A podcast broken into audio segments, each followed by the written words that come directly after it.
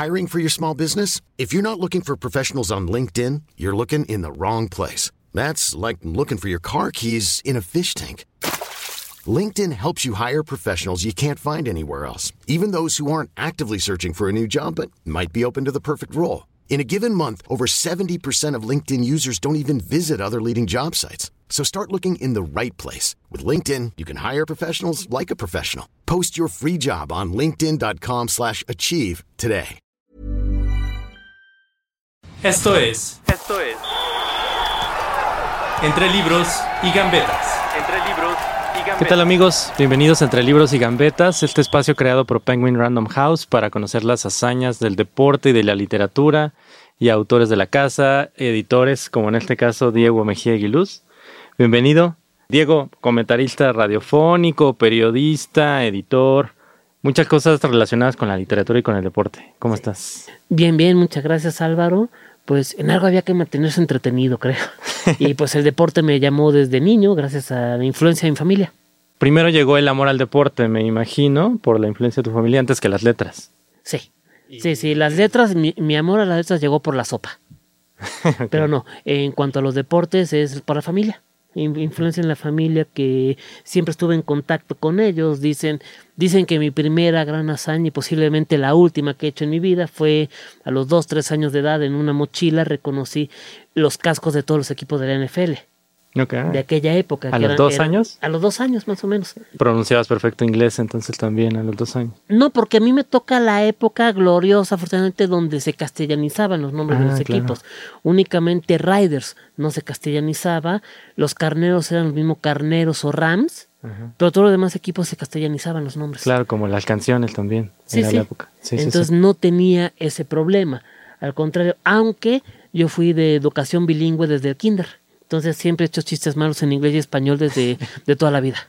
Oye, y entonces la literatura en dónde entra? Porque ¿En qué soy hijo de editores. También. Entonces entra también muy chico. Sí.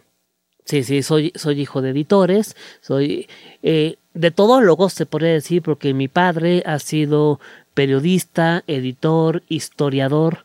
Entonces, desde. Y mi madre eh, también fue editora, dictaminadora, e incluso, eh, y, yo creo que por ahí fue donde entre el gusto, ella fue traductora de cómics.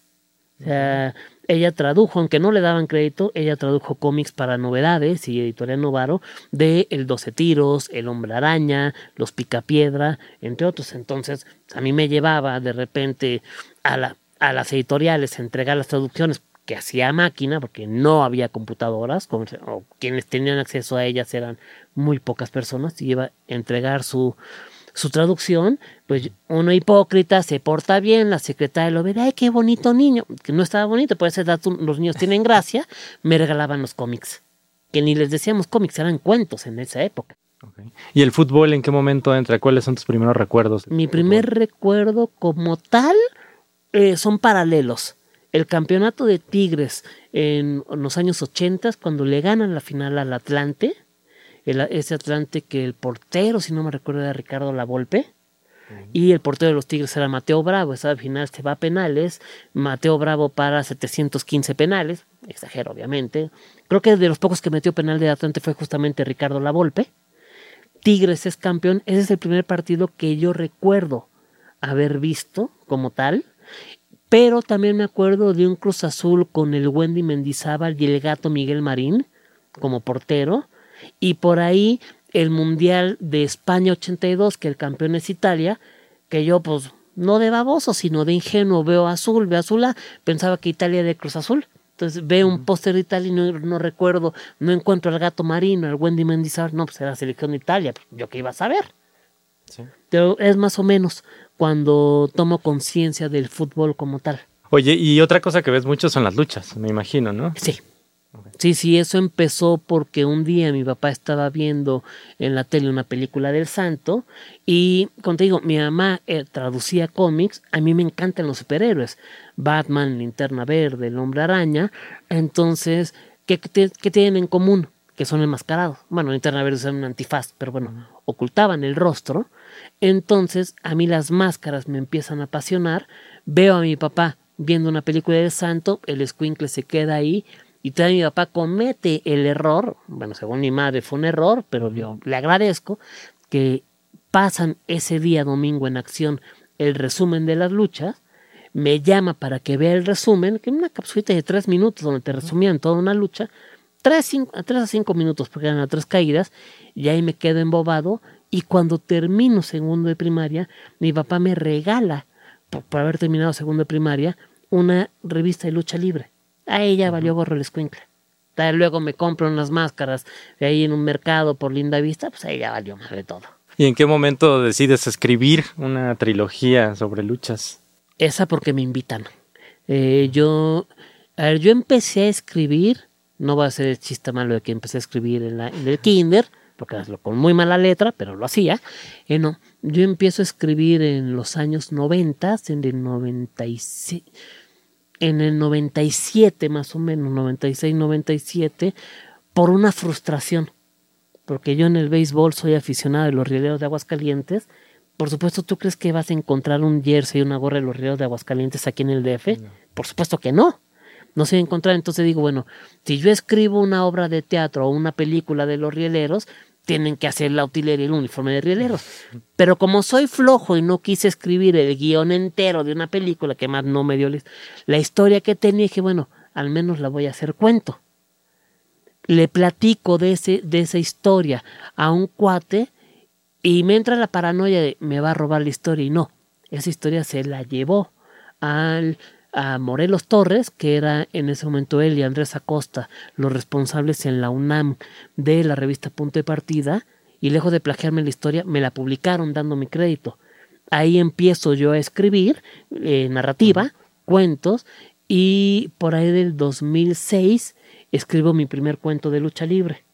Escribí algunos, eh, después hice bajo llegué a los caminos de la autopublicación porque en una editorial, no diré cuál por, respeto, no viene al caso, una editorial que daré la pista, me publicó mi primer cuento infantil, se llama Una aventura patológica, esa misma editorial me dice en un dictamen que la lucha libre no tiene lugar en la literatura, a lo mejor no es la editorial, pero sí el dictaminador, que la lucha libre no tiene cabida en la literatura, pues uno que es un Contreras de, de lo peor, escribo más cuentos de lucha libre y mediante la autopublicación, saco un volumen de cinco historias. En una plática informal con una editora le muestro ese volumen, yo pensando, igual y se lo compro y ya me chingué 50 pesos, no me compró nada, no me invitó a la comida, tuve que poner mi parte, compro todo y propina, pero al contrario, me invita a escribir la trilogía de Mascarada de Terciopelo. O sea, no me compró el ejemplar, pero me motivó y me dio un lugar en su plan editorial para hacer esos tres libros. El enmascarado de terciopelo es un personaje muy diferente al estereotipo que uno tiene del luchador, ¿no? En la cabeza. Eso también nace por ahí, por querer mostrar una figura diferente. Eh, nace de la invitación de la editora. Ella me da una directriz, me dice, yo estoy concibiendo un luchador con líos de insensibilidad. Me dio esa premisa. Yo desarrollé ya la historia pero ella sí me hace este encargo de, oye, busquemos algo para romper el estereotipo precisamente. Ya de ahí yo me seguí con la historia como tal. ¿Tú crees que hay otras áreas que se podría ayudar a formar a los niños, como ética, geografía o algo así, a través de por esto? Por completo, eh, hay una serie, puedo hacer el comercial de que la publicó Penguin Random House en su sello Montana, eh, se llama Gol de Luigi Garlando. Eh, ¿De qué trata? Un equipo de fútbol 7, me parece. Un equipo mixto, con el cual rompes el primer estereotipo de que las niñas no juegan fútbol. No, las dos niñas que son gemelas son defensas y son cochinísimas, además. Son bastante recias como defensas. Eh, es una serie que te enseña algo que se le olvida a los adultos y sobre todo a los profesionales. El famoso fair play. No te doy el spoiler de en qué acaba la primera, digamos que la primera temporada de esos libros que vendría siendo el tomo 4, si no mal recuerdo, que por, un, por no cumplir con el fair play, un equipo pierde la final, pero se gana el respeto de todos los demás. O sea, es una serie que me acuerdo que mi padre, que todavía en esa época tenía su columna de crítica literaria, porque te digo, además de editor fue crítico literario, fue editor, historiador, etcétera. decía, estos libros tendrían que leer los profesionales para aprender a jugar como deben jugarse, como debe jugarse el deporte. Claro. O sea, claro que tiene. Y es una serie, esta de Luigi Garlando, que está ambientada en España, pero que viajan a Río de Janeiro, que viajan a varios lados. Entonces, claro que te puede dar eh, una idea. O sea, mucha gente a lo mejor no sabe cuál es la capital de un estado. O sea, muchos niños eh, se les olvida a lo mejor, pero saben qué ciudad juega su jugador favorito. O en qué país. Yo me acuerdo que platicaba, justo cuando estábamos haciendo estos libros de gol para la colección en México, platicaba con un médico, porque además en esa época yo era hipocondriaco profesional, ahorita estoy más como que de freelance, de hipocondria, y le preguntaba a este doctor, ¿su hijo sabe en qué moneda cobra Messi? Por supuesto que sabe que es en euros. El niño quiere que le dé la mesada en euros. Entonces, hasta eso ayuda el fútbol, la literatura, para conocer qué otras divisas hay en varios países. O sea, eh, a través de estos equipos, si uno sabes que habla de la bella señora, sabes que de qué liga es, y por lo mismo conoces otra localidad más de un país de, de otro continente. ¿Tú crees que hay una conexión de dónde surge esta pasión entre las letras y el deporte o no están relacionadas para nada y salen de lugares Eh, diferentes? en O mi sea, como- caso, Pues en tu caso Eh, particular y ah, en mi general. caso particular no están relacionadas. Nada. eh, es una con otra. Eh, en mi caso particular, eh, la vida me puso en el, en el mundo de la edición, pero digo, ese sería tema de otra, de otra conversación. Yo creo que yo iba por otro camino, si es que tenía algún camino definido en la vida, porque a ver, ¿qué adolescente sabe realmente qué es lo que quiere hacer en la vida? O sea, quieres ser de todo, o sea, pero está muy difícil tener una pasión definida a los 14, 15. Quienes la tienen, que bueno. No digo que es imposible, pero en mi caso no lo era. Sí, la vida fue más bien de tú vas para acá y afortunadamente me puso en el camino de las letras infantiles, de las subestimadas letras infantiles, porque si mucha gente dice que hay, si eres buen editor estás desperdiciado en, en el área infantil, tienes que estar en adultos. ¿Por qué? La infancia necesita literatura de calidad, porque si no, dentro de 20 años, cuando los niños sean adultos, no van a querer leer si no le das libros adecuados. O sea, que alguien te diga que un libro infantil da flojera, habla más bien de la poca capacidad de esa persona de encontrar la valía de un libro infantil, que en el caso de alguien que le gusta leer de eso. O sea, en mi caso fue distinto. Eh, hablando en general, eh, sí, la- el deporte te puede conectar hacia la literatura. eh, si alguien es aficionado de la selección de Argentina del 86, se acordará que Jorge Valdano a- a- es autor de libros y libros bastante buenos. Además, le puede interesar por ese lado. Si uno es aficionado a las letras mexicanas, pues encontrará en Juan Villoro una gran narrativa futbolera. Ya que le vaya a Necaxa, a ver, critíquenme que le va a los Tigres, Villoro le va a Necaxa, por ejemplo. O quien le gusta el humor, pero le gusta leer, pues puede encontrar en Trino la afición al Atlas. Critíquenme eso, aunque ahorita son bicampeones.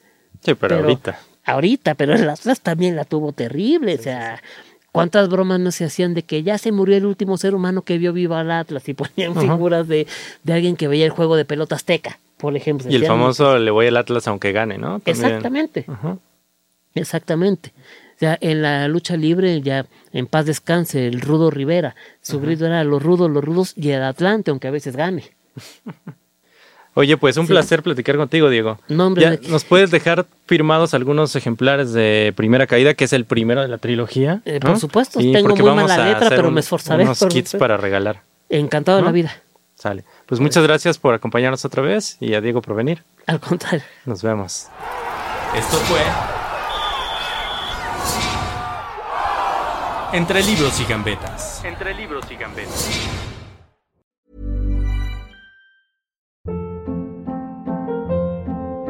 Hold up. What was that? Boring. No flavor. That was as bad as those leftovers you ate all week. Kiki Palmer here, and it's time to say hello to something fresh and guilt-free. Hello Fresh. Jazz up dinner with pecan-crusted chicken or garlic butter shrimp scampi. Now that's music to my mouth. Hello Fresh. Let's get this dinner party started. Discover all the delicious possibilities at hellofresh.com.